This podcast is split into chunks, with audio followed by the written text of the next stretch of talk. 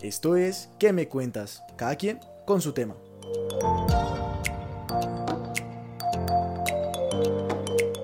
Un podcast realizado por Alejandro Morales, Melisa López y Andrés Madrigal sobre nuestro trabajo de grado.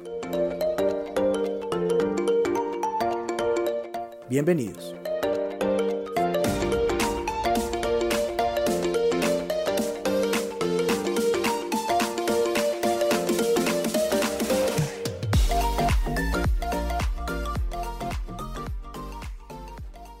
Los contenidos más diversos se encontraron en Medellín. ¿Todos de acuerdo? Depende, ¿por qué lo dices? Pues porque de acuerdo a nuestra investigación fue la ciudad en la que menos cosas en común encontramos entre los podcasts que analizamos. Pero es importante recordar que todos los podcasts que analizamos fueron Lo único mejor que la música, Conversatorio de Bendecidas y Afortunadas y Malpacast, que estos tres podcasts se producen en la ciudad de Medellín. Y en estos podcasts hay mucha diversidad, tanto en la tipología, o sea, en la forma de narrar el contenido, como en las temáticas que incluyen en los programas. Incluso en la metodología encontramos diferencias. Todos los grupos de podcasters tienen un proceso de preparación, producción y postproducción distinto. Bueno, eso es cierto. Por ejemplo, algo bien particular de los podcasts de Medellín fue que encontramos el único podcast que se hacía de forma individual. pero individual en cuanto a la preparación y postproducción solamente. Realmente es un podcast que prepara y dirige Susana Rabe, una podcaster de Medellín que cada semana lleva invitados a sus programas para que conversen con ella. Lo curioso es que en toda la investigación encontramos casi que solo podcasts grupales. Ella es la única que no lo construyó con un grupo o con al menos otra persona. Y eso requiere de mucha más responsabilidad, pues porque mientras los grupos se dividen en roles y responsabilidades, ella se encarga de hacer el guion, contactar a los invitados, grabar el programa y después editarlo y subirlo. Pues sí, es admirable la dedicación que le tiene al podcast, pero los otros grupos que analizamos no se quedan atrás. Se dividen bastante bien los roles que cada uno tiene en los programas. Digamos los de lo único mejor que la música se rotan esos roles. O sea, todos escriben, son locutores, narradores y presentadores. Y cada semana se reparten eso, pues esos mismos roles para que el trabajo sea totalmente equitativo. Es que este grupo fue como el más metódico que analizamos en Medellín. Su tipología se centra en un lenguaje especializado en música y además no solo preparan guiones, sino que también tienen estrategias para redes sociales y contenido investigativo para los programas. Además, manejan un tono más académico que otros podcasts, porque los cuatro integrantes del grupo estudian periodismo y todos los integrantes explicaron que el proyecto se inició por un interés que tenían hacia el periodismo musical. Por eso mismo creo que tienen un tono neutral en todos los podcasts que, que realizan. Eso y que ellos nos explicaron que su objetivo no es entretener y ya, sino crear cultura y generar sensibilidad sobre lo que pasa en la sociedad y también en el mundo a través de la música. Y así lo que reflejan en las historias que cuentan en los programas y también en las entrevistas que realizan a artistas invitados. Pero todo es muy diferente a lo que pasa en los otros dos grupos de podcasters que entrevistamos, porque ellos sí plantearon su podcast como algo que se basa en historias cotidianas de la gente y plantean temas que pretenden en- entretener y crear humor. Sí, digamos en el de conversatorio de bendecidas y afortunadas, los temas de los programas suelen ser sobre experiencias que tiene la gente joven. Por eso mismo es que los podcasts de ella terminan siendo conversaciones muy naturales, pero con un lenguaje cercano a, a la audiencia, aunque los temas también varían dependiendo del invitado que ella lleve cada programa. ¿Y ustedes qué piensan sobre las expectativas a futuro que tienen todos estos creadores de contenido respecto a sus podcasts? Que todos la tienen súper clara. Pero ¿por qué? ¿Cómo así? Pues es que aunque hay grupos que inicialmente plantearon el proyecto como un pasatiempo para pues, poder hablar entre amigos, los tres lo han convertido en programas con una regularidad de publicaciones que generan engagement con sus audiencias. Bueno, pero los de Lo único mejor que la música lo planearon como un proyecto profesional desde el inicio. Para ellos nunca fue un hobby. Exacto, pero me refiero a que tanto ellos, que desde un inicio se propusieron eso, como los grupos que iniciaron con los podcasts como pasatiempo, hoy en día son los creadores de contenido de unos programas con muy buen rating de audiencia y que asimismo generan expectativas a futuro para el público mismo. Y eso pasa porque son proyectos muy bien pensados, incluso si se toman como pasatiempo. Digamos, los tres grupos lograron encontrar una forma atractiva de narrar historias y experiencias que atraen a la gente.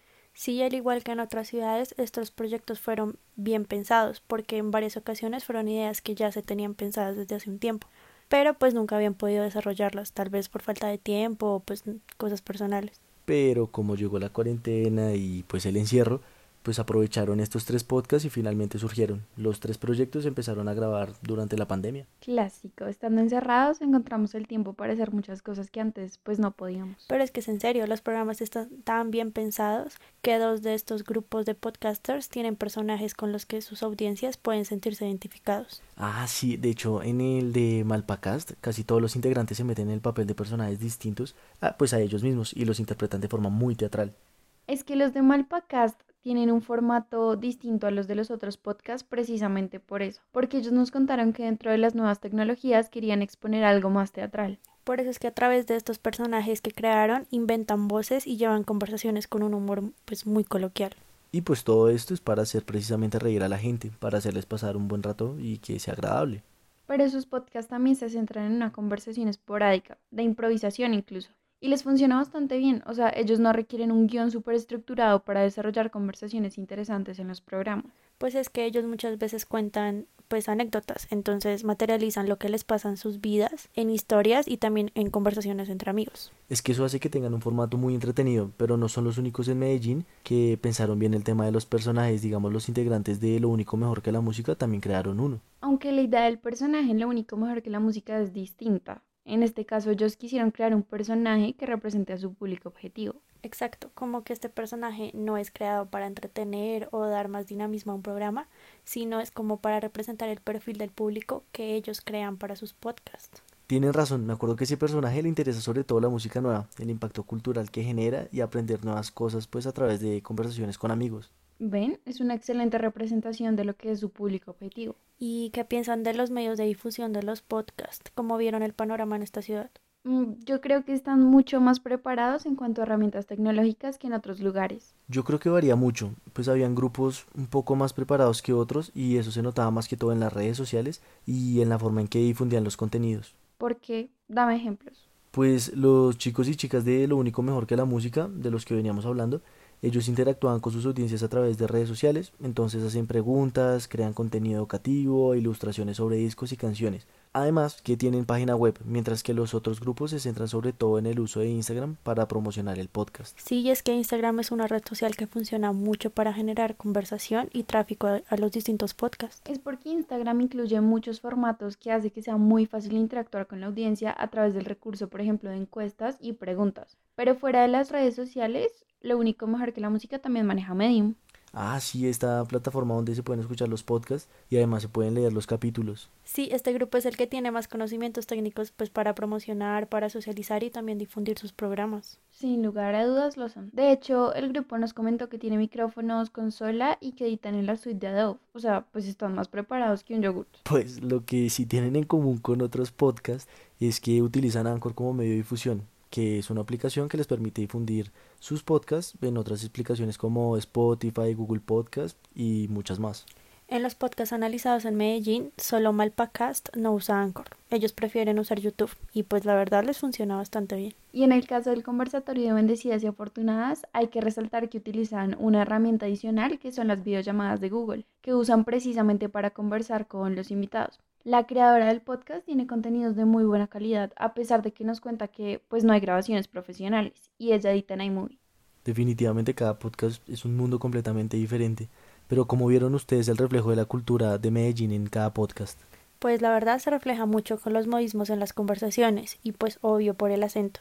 Cualquier persona que los escuche pues va a notar que son paisas. Y también reflejan mucho la cultura de la ciudad con los temas que incluyen en los programas. O sea, hablan de cosas basadas en el contexto en el que viven, de lugares y de acontecimientos en Medellín. Sí, como que los temas que incluyen en los podcasts muchas veces son reactivos a lo que está ocurriendo en ese momento en la ciudad. Pero igual, a pesar de que tratan temas reactivos a un contexto, los tres grupos siempre incluyen temas muy diferentes en los programas. Es que eso puede ser algo que refleja la cultura de la ciudad también, que hay mucha diversidad. Como lo decíamos al principio de esta conversación, Medellín es la ciudad en la que más diversidad encontramos en todo sentido. Exacto, tanto en contenido como en metodologías e incluso en el mismo uso de las herramientas tecnológicas.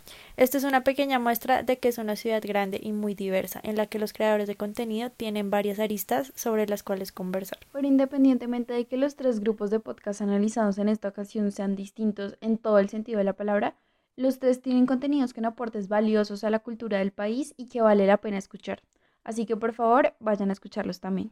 Y con este análisis que le realizamos a los contenidos que generan los jóvenes universitarios en la ciudad de Medellín, es como termina esta serie de podcast. Esperamos que les haya gustado mucho cada uno de los capítulos que realizamos y asimismo los queremos invitar a todos ustedes a que disfruten de los demás contenidos que tenemos disponibles en nuestra página web, la cual la encuentran en la descripción de nuestro perfil. Entonces así nos despedimos María Alejandra Morales, Melisa López y quien les habla Jairo Andrés Madrigal, agradeciéndoles por su tiempo y por escucharnos. Adiós.